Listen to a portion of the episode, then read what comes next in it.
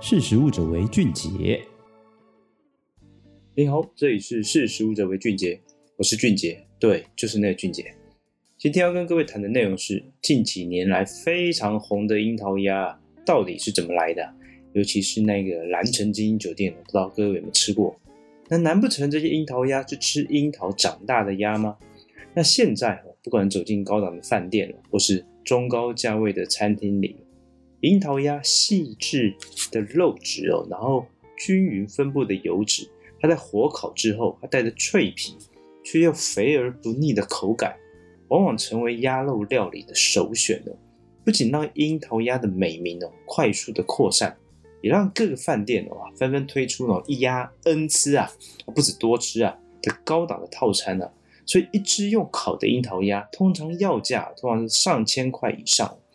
那为什么樱桃鸭近年来会在台湾的快速窜起？这么娇贵的鸭名哦，又是怎么来的？那我们追溯樱桃鸭品种的起源呢？其实它是源自于中国华北地区的北京鸭的品种。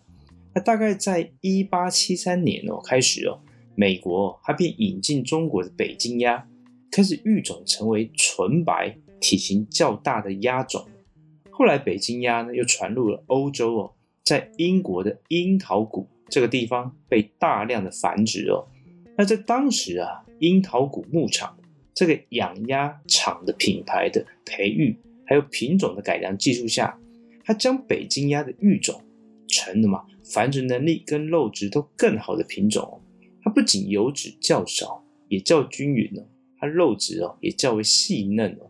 而在饲养的饲料的换肉率上面哦，也较过去的北京鸭来得更好了。那至此，樱桃鸭发扬光大，成功的推向全世界，也让樱桃谷牧场成为全球最大的肉鸭品牌哦。那只不过樱桃谷牧场的樱桃鸭哦，它的种源哦，已经遍布了全球大概三十个国家跟地区哦。那在二零一七年哦。那中国呢？它作为世界最大的鸭肉生产国跟消费国，它为了将品种的技术它掌握在自己的手上哦，在中信农业基金与北京首农股份有限公司两家业者联合下面，他们百分之百收购了樱桃谷牧场的股权哦，然后积极的抢攻全球的肉鸭的市场哦。而其实哦，台湾哦，早在一九五四年哦。由中国农村复兴联合委员会，我大家觉得很奇怪，哪时候有这个单位？它其实就是现在的农委会，就有将北京鸭它引进来台湾哦。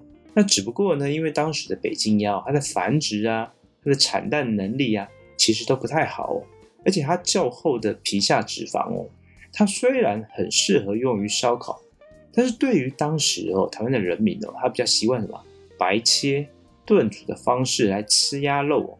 所以反而是台湾人比较喜欢吃番鸭跟肉鸭，他吃的比较习惯哦。所以呢，当时的北京鸭哦，它的销售状况其实不是太好哦。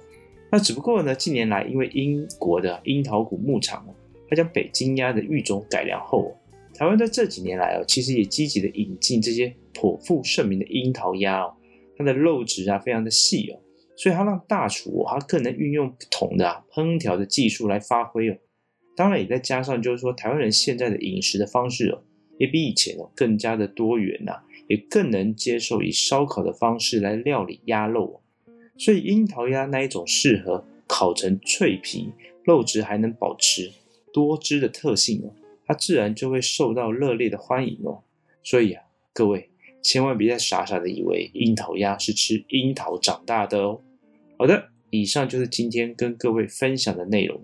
欢迎大家下次继续收听，识时务者为俊杰，拜拜。识时务者为俊杰。